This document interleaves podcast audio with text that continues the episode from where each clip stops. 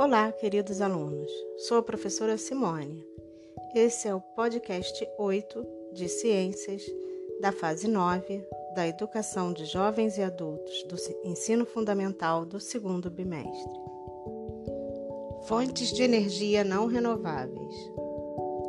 As fontes de energia que pertencem a esse grupo são finitas ou esgotáveis. Para a maioria delas, a reposição na natureza é muito lenta pois resulta de um processo de milhões de anos sob condições específicas de temperatura e pressão. Quanto mais usamos as fontes de energia não renováveis, menos teremos no estoque total. Os exemplos de fontes não renováveis de energia são petróleo, carvão mineral, gás natural e energia nuclear. Para que possamos usá-la sem estoque acabar rapidamente, temos que explorar racionalmente os recursos existentes, promovendo a eficiência no uso e investindo em ciência e tecnologia para o desenvolvimento de fontes renováveis, que possam substituir as não renováveis. Atualmente, grande parte da energia consumida no mundo é proveniente de fontes não renováveis, porque as características dessas fontes são bem conhecidas.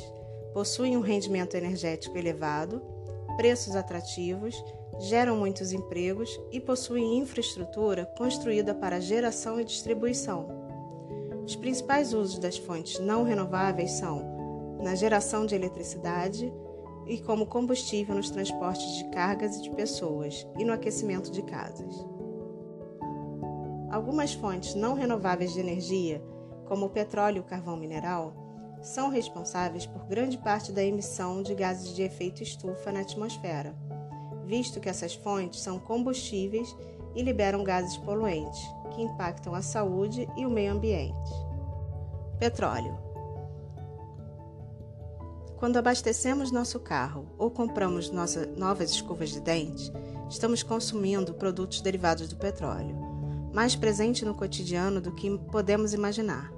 O petróleo precisa de um longo processo de exploração e produção até chegar nos postos de combustíveis ou nas gândulas de farmácia na forma de mais variados produtos. A primeira imagem que vem à cabeça quando pensamos em exploração e produção de petróleo são as plataformas no meio do mar, mas o que vemos é apenas uma pequena parcela do gigantesco, gigantesco mundo que se esconde a quilômetros de distância da costa. O processo de exploração e produção. No solo oceânico, na chamada boca do poço de petróleo, encontra-se a árvore de Natal molhada, que é um equipamento enorme e de altíssima tecnologia, composto por um conjunto de válvulas responsável por centralizar as tubulações que penetram no subsolo em vários pontos de extração do poço. A partir dessa instalação, uma mistura de gases, petróleo e água que sai do poço é enviada para a plataforma. Esse percurso pode atingir mais de 2 km de extensão. Assim que chega, essa mistura é separada por uma série de equipamentos e cada elemento tem um destino. A água, depois de tratada, é devolvida limpa ao mar. O petróleo e o gás natural são mandados para a costa e os gases não aproveitados são queimados ou reinjetados nos poços por meio de uma tecnologia que ajuda a reduzir a emissão de gás carbônico na atmosfera e a proteger o meio ambiente.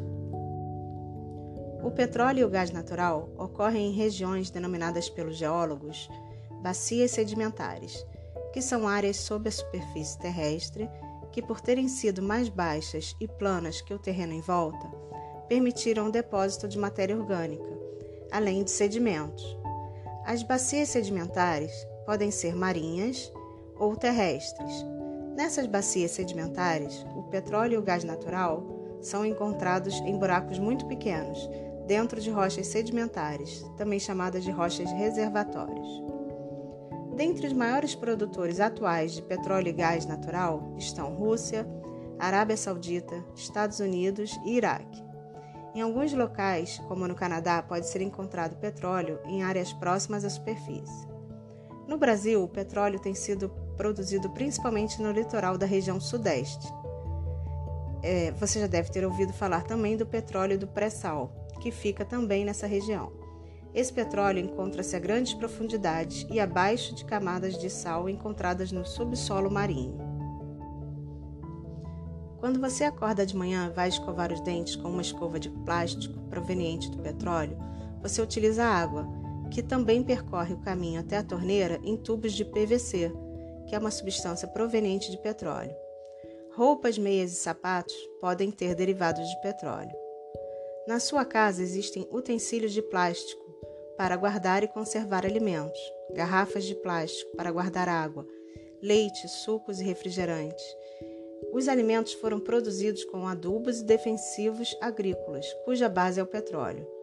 Na escola, o material que você usa, como caneta, cola, durex, tinta, pincel, contém produtos de petróleo. Enfim, no seu dia a dia você verá a importância do petróleo na sua vida e na de milhões de pessoas no mundo.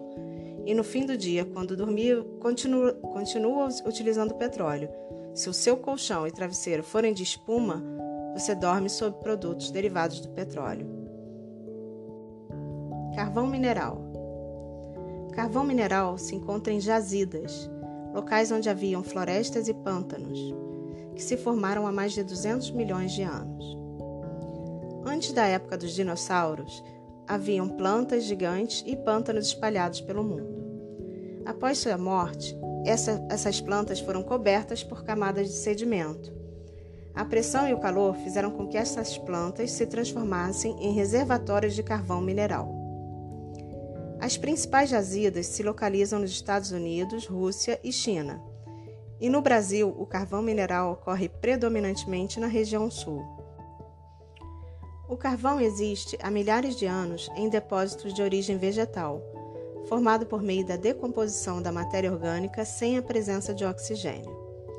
O material originado dos restos vegetais é soterrado e compactado, sofrendo ação das bactérias, bem como das condições de pressão e calor no ambiente, formando então, ao longo do tempo, carvão mineral.